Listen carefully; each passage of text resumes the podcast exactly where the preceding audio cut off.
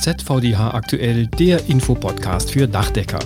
Wir berichten heute über eine echte Erfolgsgeschichte, nämlich die Weiterbildung zum PV-Manager im Dachdeckerhandwerk, die bis Ende des Jahres bereits über 2500 Teilnehmer absolviert haben werden. Dazu gibt es ein sehr interessantes Interview mit einem Teilnehmer. Wir werfen einen Blick auf die aktuelle wirtschaftliche Entwicklung im Dachdeckerhandwerk.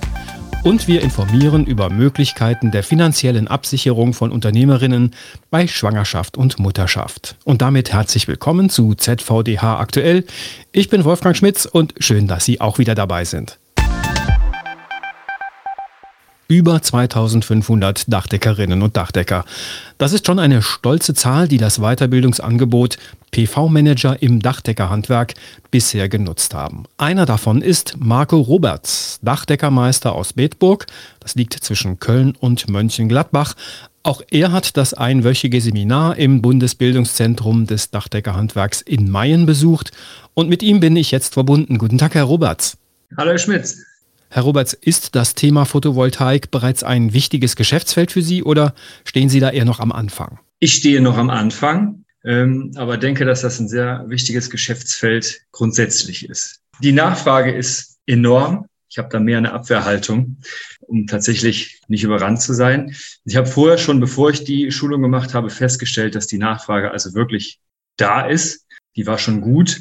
Hatte auch äh, andere Firmen hier in der Region, die schon sehr stark ausgelastet waren und die Kunden gar nicht mehr bedienen konnten, die ich dahin empfehlen wollte. Deswegen habe ich gesagt, ja, kann man mal machen.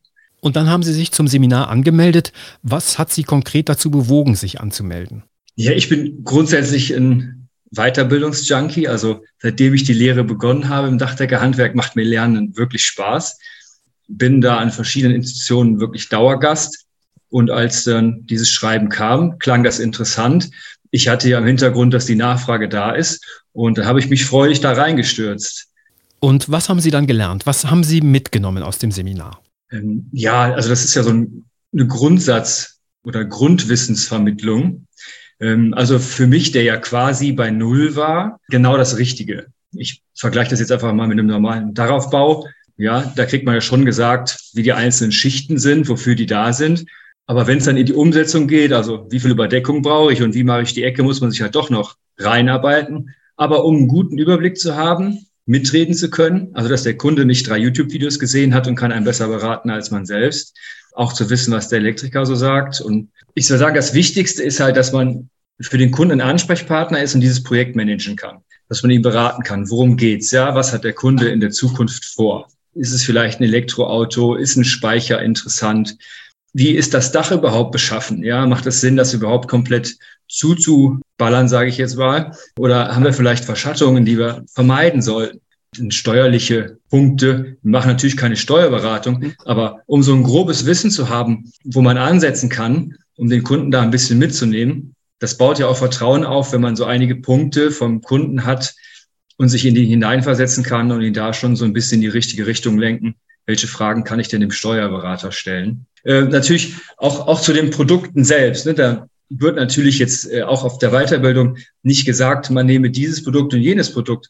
Aber was sind zum Beispiel Anhaltspunkte, anhand derer man auswählen sollte? Ja, zum Beispiel ist das der Garantiegeber. Jedes Modul hat ja mittlerweile Garantien. Ich bin ein Verfechter davon, Glas-Glas-Module zu verarbeiten, weil die Garantie am höchsten ist und auch die Leistungsgarantie, also die gehen hinten raus, nicht so in die Knie. Wobei ich sagen muss, wir machen nur das Dach neu und dann kommt die Solaranlage. Ich baue nicht auf bestehende Dächer. Dass man so, so ein Hintergrundwissen hat für die Auswahl. Ne? Also wir können ja auch nur das Datenblatt lesen. Gerade wenn man einsteigt, hat man ja nicht so viel Erfahrung. So Hintergrundwissen, also zum Beispiel Garantien in Europa. Würden Sie es empfehlen, dass man das in der Weiterbildung noch ausdehnt und darauf aufbauend weitere Kurse anbietet? Jawohl, das habe ich sogar ähm, an der Schule, wo ich es gemacht habe, also Bundesbildungszentrum in, in Mayen, habe ich das sogar schon geäußert, dass ich das sehr gut fände, wenn es da Aufbauseminare gäbe. Sie haben das Seminar vor genau einem Jahr, also im Mai 22, besucht. Haben Sie seitdem schon Kunden mit PV versorgt? Jawohl, also vor einem Jahr habe ich gestartet, mich da ein bisschen einzuarbeiten und habe bis jetzt zwei Anlagen verbaut. Zu mehr hat es aufgrund der Herausforderungen, die wir im Moment haben, nicht gereicht. Zu den Herausforderungen kommen wir gleich nochmal. Zunächst, wie hilfreich war das Gelernte in der Praxis schon? Konnten Sie das schon anwenden? Ja, klar. Also die Anlagen, da war natürlich ein bisschen Beratung nötig beim Kunden. Ähm, da war auch immer so ein gewisses Vorwissen. Man sagt ja auch umgangssprachlich gefährliches Halbwissen. Und da war es schon ganz gut, also dieses Wissen zu haben und ähm, in der Beratung. Ich habe auch meine erste Anlage von einem Gutachter begleiten lassen, damit der Kunde weiß, äh, ja, auch wenn es die erste ist, äh, das wird auf jeden Fall gut sein. Aber da hat man eine Basis, ähm, um zu verstehen, was der einem sagt, was man da machen muss. Und auch beim Elektriker ein bisschen mitsprechen zu können. Jetzt nochmal zu den Herausforderungen. Welche sind das, vor denen Sie da stehen? Ja, die größte Herausforderung ist äh, tatsächlich der Fachkräftemangel im Handwerk. Also gute und zuverlässige Partner zu finden, ist unglaublich schwer. Viele kochen doch ihr eigenes Süppchen und man ist ja darauf angewiesen, einen zufriedenen Kunden zu haben, dass der andere auch funktioniert. Und daher kann ich im Moment auch keine Anlagen mehr anbieten. Das ist auch die Abwehrhaltung, die ich dann habe, dass ich also Anfragen im Moment komplett ablehne, weil der, der Partner nicht funktioniert. Ich musste sogar in einer Baustelle leider den Elektriker wechseln, weil der nicht hinterherkam und habe Glück gehabt, dass ein anderer eingesprungen ist und aufgrund einer guten Zusammenarbeit vorher diesen Auftrag für mich übernommen hat. Wo muss man ansetzen? Was kann man tun, um diese Herausforderungen in den Griff zu bekommen? Ja, ich suche Gespräche mit anderen Elektrikern. Ich habe aber festgestellt, dass sich einige überhaupt nicht an das Thema PV rantrauen möchten. Ähm, da ist es ja auch ein bisschen risikobehaftet. Man verkauft ja schon eine gewisse Anlagentechnik, die man selbst nicht im Griff hat. Das ist auch gerade für uns Dachdecker, behaupte ich, ungewohnt. Ja, wir haben normalerweise Schutzfunktionen in den Materialien die wir da verbauen, die müssen nichts Aktives leisten. Da ist schon ein gewisses, gewisses Risiko und die Leute, die sich daran trauen, stellen auch fest, dass es nicht das Einfachste ist im Elektrohandwerk. So meine Erfahrung bis jetzt. Und die sind alle ausgelastet. Welchen Rat geben Sie Ihren Kollegen im Dachdeckerhandwerk hinsichtlich des Geschäftsfeldes Solaranlagen? Jetzt bin ich natürlich äh, Jungunternehmer, also ich habe noch nicht die fünf Jahre rum, deswegen traue ich mir nicht allzu viel zu sagen. Meine persönliche Ansicht ist aber, dass man es nicht außer Acht lassen sollte. Man sollte sich damit beschäftigen, ja, begründet eine Entscheidung treffen, ob man es ablehnt oder eine Lösung findet für den Kunden.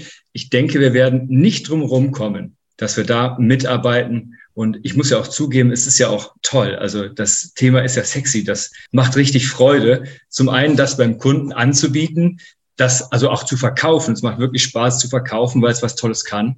Und an anderer Stelle, also ich gehe in Schulen, stelle den Beruf so ein bisschen vor manchmal fühle ich mich da so ein bisschen wie der Einäugige unter den Blinden, wenn ich sage, na, wir müssen ja sowieso alle arbeiten, um unser Lebensunterhalt zu bestreiten. Da kann man ja auch gleich mit seiner täglichen Arbeit was Gutes für den Planeten machen. Und damit habe ich gewonnen. Ne? Also wir können uns vor Praktikanten nicht retten, würde ich jetzt gerne sagen. So ist es nicht. Aber wir haben also unsere Praktikumsplätze voll. Wir haben mehrere Anfragen für Ausbildungsplätze, sodass wir sogar schon auswählen können und teilweise abgesagt haben. Merken Sie, dass Sie Erfolg beim Nachwuchs haben, weil Sie sagen, dass PV zu Ihrem Handwerk gehört? Ja, sicher. Also Photovoltaik ist ja ein, ein Bestandteil. Also das Dachdeckerhandwerk grundsätzlich ist ja jetzt beteiligt an der Energiewende. So, zum einen sorgen wir dafür, dass wenig Energie verloren geht durch ein modernisiertes Dach. Und dann kommt zusätzlich diese Anlagentechnik dazu mit der Photovoltaik. Die Nachfrage ist ja so hoch, viele Leute wollen das ja haben, weil es interessant ist. Und der Handwerker hat ja sowieso schon den Vorteil, für sich selbst machen zu können. Und da reinzugucken, das ist für die jungen Leute schon interessant. Sehr spannend. Vielen Dank und weiterhin viel Erfolg. Marco Roberts, Dachdeckermeister aus Bedburg. Dankeschön. Dankeschön. Obwohl die Branche stark mit dem Einbruch des Wohnungsneubaus zu kämpfen hat und davon auch etliche Betriebe des Dachdeckerhandwerks betroffen sind, der überwiegende Teil der Betriebe blickt doch zu Beginn des Jahres 2023 dank anhaltender Nachfrage optimistisch nach vorn. Zunächst ein kurzer Blick zurück auf die wirtschaftliche Entwicklung in 2022. Rückblickend sind im vergangenen Jahr auf der einen Seite die Problemfelder Lieferengpässe und Materialverfügbarkeit nach und nach abgeklungen. Auf der anderen Seite haben den Unternehmen steigende Preise und Unsicherheiten hinsichtlich der gesamtwirtschaftlichen Lage zu schaffen gemacht. Das Dachdeckerhandwerk hat 2022 einen Gesamtumsatz von 13 Milliarden Euro gemacht. Im Vergleich zu 21 bedeutet das einen Zuwachs von fast 14 Prozent. Auf der anderen Seite gab es aber Preissteigerungen bei wichtigen Baustoffen, Energie und Personal in noch nie dagewesener Höhe, nämlich in Summe von knapp 20 Prozent. Und die haben das Umsatzwachstum komplett aufgefressen. Am Ende dürfte der Gesamtumsatz der Betriebe also real um ca. 6 Prozent gegenüber dem Vorjahr gesunken sein. Die Ertragslage wurde von den Betriebsinhabern in der Jahresumfrage des ZVDH trotz allem vielfach als gut bis zufriedenstellend bewertet. Und jetzt der Blick nach vorn. Die Zuversicht bezogen auf 2023 resultiert insbesondere aus der Erkenntnis, dass das Dachdeckerhandwerk maßgeblich an der Energiewende beteiligt sein wird. Denn für das Erreichen der Klimaziele ist eine deutliche Zunahme der Maßnahmen bei der energetischen Gebäudesanierung und bei der Errichtung von PV-Anlagen erforderlich. Und da liegen die Stärken des Dachdeckerhandwerks. Das haben wir eben ja auch im Interview gehört. In den Auftragsbüchern der Unternehmen macht sich das in höheren Beständen als zum selben Zeitpunkt des Vorjahrs bemerkbar. Bei abgeschwächten, aber immer noch vergleichsweise hohen Preissteigerungsraten könnte das Jahr 23 für das Dachdeckerhandwerk einen weiteren nominalen Umsatzzuwachs zwischen 7 und 10 Prozent bringen. Aus der geplanten Energiewende leiten sich dann auch die Forderungen an die Politik ab. Das Dachdeckerhandwerk wünscht sich für die Bauherren und für die Unternehmen bei den Förderregelungen mehr Verlässlichkeit und Dauerhaftigkeit. Darüber hinaus könnte die Förderung von Weiterbildungsmaßnahmen wie dem PV-Manager dazu beitragen, dass das Dachdeckerhandwerk die geforderten PS noch schneller auf die Straße bringt. Eine zusätzliche Doppelförderung für Bauherren könnte ebenso helfen. Neben der von 15% auf 20% aufgestockten Förderung bei Dämmung der Gebäudehülle noch zusätzliche 25% Förderung für Solaranlagen. Damit würden Bauherren bei der Kombination von Dämmung und Solar deutlich besser unterstützt als bisher. Zumal es wenig Sinn macht, erzeugte Energie durch schlecht gedämmte Fassade oder Dach wieder zum Fenster hinaus zu heizen. Auch das hat mein Interviewpartner ja eben aus der Praxis heraus beschrieben. Und jetzt geht es um ein freudiges Ereignis, insbesondere um finanzielle Themen im Zusammenhang mit diesem freudigen Ereignis. Zunächst ist wichtig zu wissen, die laut Mutterschutzgesetz bestehenden Beschäftigungsverbote und Schutzfristen gelten zwingend nur für abhängig beschäftigte Arbeitnehmerinnen, also zum Beispiel die angestellte Geschäftsführerin einer GmbH. Unternehmerinnen, die nicht gleichzeitig Angestellte sind, sind von den Schutzregelungen nicht erfasst. Allerdings können sich Unternehmerinnen rechtzeitig und wichtig vor einer Schwangerschaft so absichern, dass ihnen Leistungen von der gesetzlichen oder privaten Krankenversicherung zustehen. In der gesetzlichen Krankenversicherung können freiwillig versicherte Unternehmerinnen einen höheren Kassenbeitrag zahlen und dadurch einen Anspruch auf Mutterschaftsgeld erwerben. Wählen Sie einen Tarif mit Anspruch auf Krankengeld, so besteht zum Beginn der fiktiven Schutzfrist auch ein Anspruch auf Mutterschaftsgeld. Dieses Mutterschaftsgeld beträgt grundsätzlich 70 Prozent des beitragspflichtigen Arbeitseinkommens. Mutterschaftsgeld wird also in Höhe des Krankengeldes gezahlt. Bezieht die Unternehmerin während der Schutzfrist Arbeitseinkommen, ruht der Anspruch auf Mutterschaftsgeld. Es empfiehlt sich in jedem Fall, sich von der gesetzlichen Krankenkasse zu den Details beraten zu lassen. Privat krankenversicherte Unternehmerinnen erhalten kein Mutterschaftsgeld, können aber ebenfalls zusätzlich eine private Krankentagegeldversicherung abschließen. Sie schützt Unternehmerinnen nicht nur bei Verdienstausfall durch Arbeitsunfähigkeit, sondern auch zumindest teilweise während der Mutterschutzfristen. Sofern Krankentagegeld an Unternehmerinnen gezahlt wird, beläuft es sich auf ca. 70 Prozent des Durchschnittseinkommens. Die Konditionen der Privatversicherer sind unterschiedlich, daher ist auch hier eine Beratung durch den privaten Krankenversicherer empfehlenswert. Alle Unternehmerinnen, egal ob gesetzlich oder privat versichert, haben Anspruch auf Elterngeld, wenn sie ihr Kind nach der Geburt selbst betreuen und maximal 32 Stunden pro Woche arbeiten. Das Mindestelterngeld liegt bei 300 Euro, der Höchstbetrag bei 1800 Euro. Die Höhe ist abhängig vom Einkommen. Berechnungsgrundlage bei Selbstständigen ist das Nettoeinkommen des Kalenderjahres vor Geburt des Kindes. Als Nachweis dient der Steuerbescheid. Liegt dieser noch nicht vor, wird auf Basis einer Schätzung unter Vorbehalt gezahlt. Sinnvoll kann auch eine Anpassung von bestehenden Lebens- und Rentenversicherungen sein.